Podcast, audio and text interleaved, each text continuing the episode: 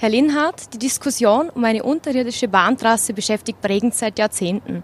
Warum hat man es auch nicht nur ansatzweise geschafft, diese Vision in eine realistische Richtung zu lenken? Es ist vollkommen richtig, dieses Thema ist absolut nichts Neues und äh, mich begleitet es seit über 20 Jahren, seitdem ich äh, Bürgermeister sein darf. Äh, und es geht eigentlich darum, dass unser Wirtschaftsraum, damit er seine wirtschaftliche Wettbewerbsfähigkeit mittel- und langfristig halten kann, einen leistungsstarken Bahnanschluss, Bahnverbindung zu unserem nördlichen Nachbarn findet, Ulm, Stuttgart, München, der für uns ja ein extrem wichtiger Partner ist. Äh, die Schwierigkeit liegt darin, dass es in, der Köpfen, in den Köpfen der Verantwortlichen, sowohl auf der deutschen Seite wie auf der österreichischen Seite, einfach zu wenig verankert ist. Und darin sehe ich meine Aufgabe und mein Ziel lästig zu sein, dran zu bleiben, auch wenn das Thema weit weg ist und nicht über Nacht erreichbar ist. Und wie gesagt, ich bin da seit 20 Jahr, über 20 Jahren dran. Der erste Anlauf mit Teilerfolgen, äh, damals im Jahre 2001 mit Verkehrsminister Kaspar Einem. Das Ergebnis war dann die, äh, die bekannte Zielstudie, wo verschiedene Trassenvarianten aufgezeigt wurden. Äh, Unterflur auf der bestehenden Trasse, Tunnel durch den Pfänder und ähnliches mehr. Und seitdem bemühe ich mich, unablässig dran zu bleiben, lästig zu sein.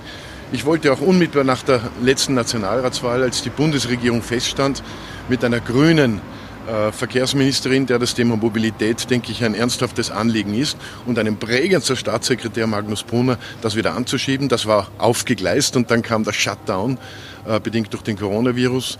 Äh, kurz nachdem die Lockerung eingetreten ist, Anfang Juli, habe ich dann diesen Anlauf erneuert äh, und bin an die Herrschaften herangetreten mit der Bitte, dass man über das Thema weiter nachdenkt, die Machbarkeitsstudie erneuert und so weiter und so weiter. Also wie gesagt, überhaupt nichts Neues. Äh, ich glaube, man muss, wie so oft im Leben, unterscheiden zwischen kurzfristigen Zielen und langfristigen Zielen. Und da gilt der Grundsatz, das eine tun, das andere nicht lassen. Das eine tun heißt, die anstehenden Mobilitätsfragen für Bregenz, Stichwort Bahnhof, zu lösen. Das abhängig zu machen von großen Varianten wäre sträflich in meinen Augen. Damit würde man diesem Raum, diesem Wirtschaftsraum äh, nichts Gutes tun. Gleichzeitig aber bei diesem großen Thema dran zu bleiben. Und da muss man einfach wissen, dass wir dort nicht an den Schalthebeln sitzen. Das ist kein Thema, wo der Bürgermeister einen Fingerschnipp machen kann. Äh, das ist ein Bundesthema, das ist ein internationales Thema, Deutschland, Österreich, das ist ein Bahnthema. Und wie gesagt, in den Köpfen der Verantwortlichen ist es viel zu wenig verankert. Und wenn ich sage lästig sein, dann bedeutet das, immer wieder darauf hinzuweisen, immer wieder dran zu bleiben und äh, nicht, nicht locker zu lassen. Ich bin aber auch nicht bereit, bei diesem Thema den Menschen quasi zu suggerieren, ja, schnapp und dann passiert es. Das ist wirklich eine ganz langfristige, sehr komplexe Geschichte in der technischen Umsetzbarkeit, in der Finanzierung und insbesondere im Willen der handelnden Personen. Ich bin nicht bereit, den Menschen zu suggerieren, dass das morgen umsetzbar ist. Äh, ich will keine leeren Versprechungen machen, die ich dann nicht halten kann. Äh, deshalb habe ich dieses Thema jetzt auch kurz vor der Wahl nicht thematisiert, sondern Sie wissen, dieses ominöse Schreiben an die Frau Minister Gewissler ist nicht durch mich an die Öffentlichkeit geraten. Ich glaube, oft ist es wichtig, die äh, wichtigen Dinge äh, konsequent und seriös zu verfolgen und nicht einfach vor der Wahl mit einem kurzen Aufflackern äh, der äh, Schaum zu produzieren. Zur zweiten Frage. Sie haben Anfang Juli einen Brief an Ministerin Gewessler gesendet, um eine Aktualisierung der Machbarkeitsstudie aus dem Jahr 2003 gebeten. Warum kommt dieser Vorstoß jetzt? Ist das eine Wahlkampftaktik? Na eben nicht. Das hat mit Wahlkampf überhaupt nichts zu tun. An diesem Thema bin ich seit über 20 Jahren dran. Äh, nahezu bei jedem Minister, den wir seither hatten. Wie gesagt, erstmals 2001 mit Kaspar Einem, das dann zu dieser Studie von Ziel geführt hat, unter anderem auch mit Bures äh, und jetzt, wie gesagt, Gewessler. Und noch einmal, ich hatte den ersten Anlauf akkordiert mit Staatssekretär Magnus Brunner schon vor Corona anvisiert. Dann kam der Shutdown, da war einfach nichts los, da war es nicht möglich. Jetzt Corona-Beruhigung, Corona-Lockerung. Ich hoffe, es bleibt so.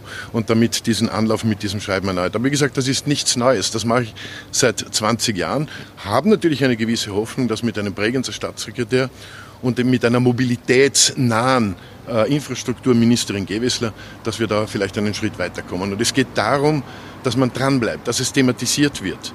Äh, dieser Raum braucht für seine wirtschaftliche Prosperität in der Zukunft eine leistungsstarke Bahnanbindung an Süddeutschland und äh, darum geht es. Also keine leeren Versprechungen, keine Hoffnungen wecken bei den Menschen, die man nicht äh, befrieden kann. Allein schon deshalb, weil wir nicht die Kompetenz dazu haben, sondern dranbleiben und lästig sein. Und das mache ich seit über 20 Jahren. Ist da überhaupt noch ein Bewegungsspielraum drinnen? Im Februar haben Sie gemeinsam mit den Grünen ja eigentlich schon die Pläne für den neuen Bahnhof verabschiedet, beziehungsweise eine Grundsatzvereinbarung mit den ÖBB unterzeichnet.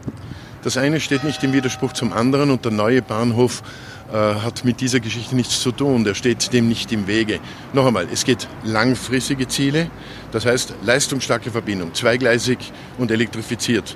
Wie das erfolgt, das gilt es zu eruieren, das gilt es zu entwickeln. Das ist eine technische, bahntechnische Frage, die ich, ich bin kein Bahnfachmann, die ich nicht beantworten kann. Ich will aber, dass es erarbeitet wird. Die Trassenvarianten liegen auf der Hand. Äh, bestehende Trasse oder aber äh, Tunnel durch den Pfänder.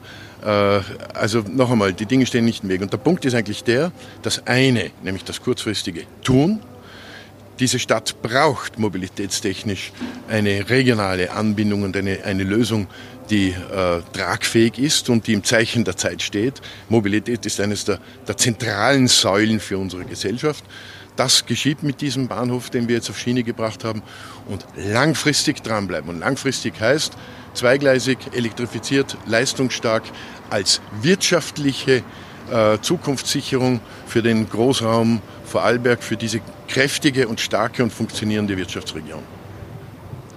Ist ein Projekt wie dieses überhaupt machbar, technisch aufwendig und mit immens hohen Kosten verbunden? Aber wenn man überlegt, dass das Land in Feldkirch 200 bis 300 Millionen in eine Tunnelspinne investieren will, wäre da dieses Projekt nicht zukunftsträchtiger? Technisch ist vermutlich alles machbar. Ich bin selbst gelernter Techniker und äh, ich glaube, das darf man feststellen, wissend natürlich, dass das ein Monsterprojekt ist, einer ganz anderen Dimension. Äh, und das Problem liegt darin, dass bei den Entscheidungsträgern, in den Köpfen der Entscheidungsträgern seitens des Bundes, in Österreich und in Deutschland und bei den Bahnen, äh, dieses Bewusstsein nicht da ist. Und jetzt geht es darum, dieses Bewusstsein zu wecken und diesen gemeinsamen Nenner herzustellen. Das ist schwierig genug, aber da bleibe ich dran, so wie ich das in den vergangenen 20 Jahren schon tue. Könnte man hier nicht den Green Deal EU-Zopf anzapfen, der eine Billion Euro beinhaltet? Da ist mir jeder Topf recht, wenn es dann soweit ist. Am 13. September sind Bürgermeisterwahlen. Wäre das nicht ein Erbe, falls Sie wiedergewählt werden, das Sie gerne hinterlassen würden? Das würde mich sehr freuen. Aber der Weg ist ein weiter und ich bleibe dran, so wie ich das seit über 20 Jahren mache und jetzt äh, nach der Corona-Beruhigung wieder mache.